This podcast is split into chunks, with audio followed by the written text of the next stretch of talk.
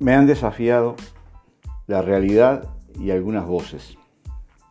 Ya lo he dicho, estoy casi convencido de que volverá a ocurrir lo mismo que en las elecciones del 2004. El gobierno se le va a caer en la cabeza al Frente Amplio como fruto maduro o podrido. Aquello de que no alcanza con que los de abajo no quieran seguir viviendo así, sino que también los de arriba ya no puedan dar respuestas unánimes. Siempre fui un militante práctico, ni falta hace que haga alarde de ello. Sin embargo, desde hace bastante tiempo solamente dedico la mayor parte del tiempo a leer y escribir. ¿A quién le puede importar? Pero imagino voces ¿Por qué no hago estos planteos por los canales orgánicos de la estructura del Frente Amplio? Y un paso más adelante, todo lo que diga puede ser utilizado por los adversarios o, válgame Dios, el enemigo. ¿Saben qué sucede? A quienes están dirigidas estas disquisiciones de viejo militante, no van a los comités de base, ni a los otros a quienes tampoco les interesa lo que opinan los frente amplistas que estamos afuera de la estructura orgánica. Una vez más, tiro algunas cifras preocupantes. El Frente Amplio perdió 200.000 votos entre 2004 y 2019. Perdió el balotaje por 30.000 votos y perdimos en el reciente referéndum por 30.000 votos. Tanto en uno como en otro resultado hubo 80.000 votantes que decidieron ambas elecciones. 80.000 votos en blanco en el balotaje y 80.000 votos anulados en el referéndum. Elección tras elección, quienes hacemos de delegados circuitales, vemos salir esos votos de los sobres. En la última oportunidad fue asombroso. Fueron de una prolijidad escrupulosa a la máxima potencia una papeleta rosada del sí junto a una papeleta del no celeste. ¿Hace falta que haga una lectura de esos 80.000 votos en blanco y o anulados? En primer lugar, no votaron por la coalición multicolor ni votaron el no celeste.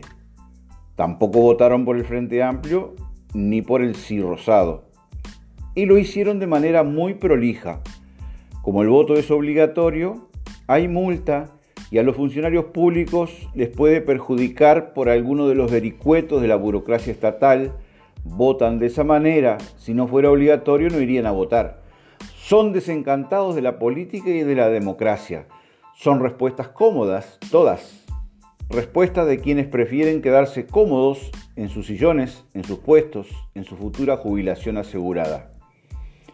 En un país donde fue posible el plan Ceibal porque, entre otras cosas, somos una pradera verde llana sin accidentes geográficos que impidan las comunicaciones fluidas, entonces, seamos agradecidos y orgullosos del Ceibal. No discriminemos ciudad interior, interior interiores y agarremos para el lado de hacernos amigos. Las diversidades han irrumpido con una fuerza inaudita, aunque todavía los jóvenes se vean apretados por una población envejecida como en ningún otro país de América Latina. La cosa sigue siendo, debería ser, entre distintos proyectos de país y en último término en expectativas individuales, corporativas, sectoriales, aunque también al final sería bueno que también colme las expectativas de todos por igual. Ahora, los Maya Oro están identificados casi milimétricamente en un estudio publicado como libro por FUCBAN, Federación Uruguaya de Cooperativas por Ayuda Mutua, los de arriba del año 2021. Allí queda claro que la inmensa mayoría estamos del otro lado. Y del otro lado están los más desfavorecidos. Ya se ven en las calles quienes no tienen techo ni comida, se ven niños en la calle y no en las escuelas. El asunto está, como siempre, de qué lado nos ubicamos y ese sallo nos cae a todos, sobre todo a quienes sabemos leer y escribir, tenemos techo, comida y buena calefacción. Otro de los grandes adelantos que conquistaron los trabajadores organizados fue el fuero y la licencia sindical. Pero si no se utiliza para defender los derechos de los trabajadores, de nada sirve y cada vez nos parecemos, nos pareceremos más a esas organizaciones sindicales corporativistas que solamente buscan sacar tajadas para el bolsillo propio y nada más. Lo mismo cuando un patrón, patrón frente amplista de los grandes deja sin trabajo a sus empleados antes de cumplir con los 100 jornales sin ninguna justificación y solamente para utilizar la ley con fin espurio, no ponerlo en caja y tomar otro en las mismas condiciones de inestabilidad laboral.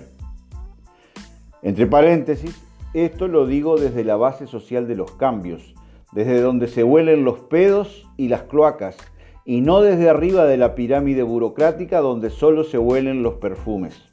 Cierro paréntesis ahí. Es cierto, una verdad a puños, que el Frente Amplio y la izquierda de hoy no son los 971. Pasamos de 300.000 votos a un millón. Y cuando hablamos lo hacemos para los 3 millones sin intermediarios.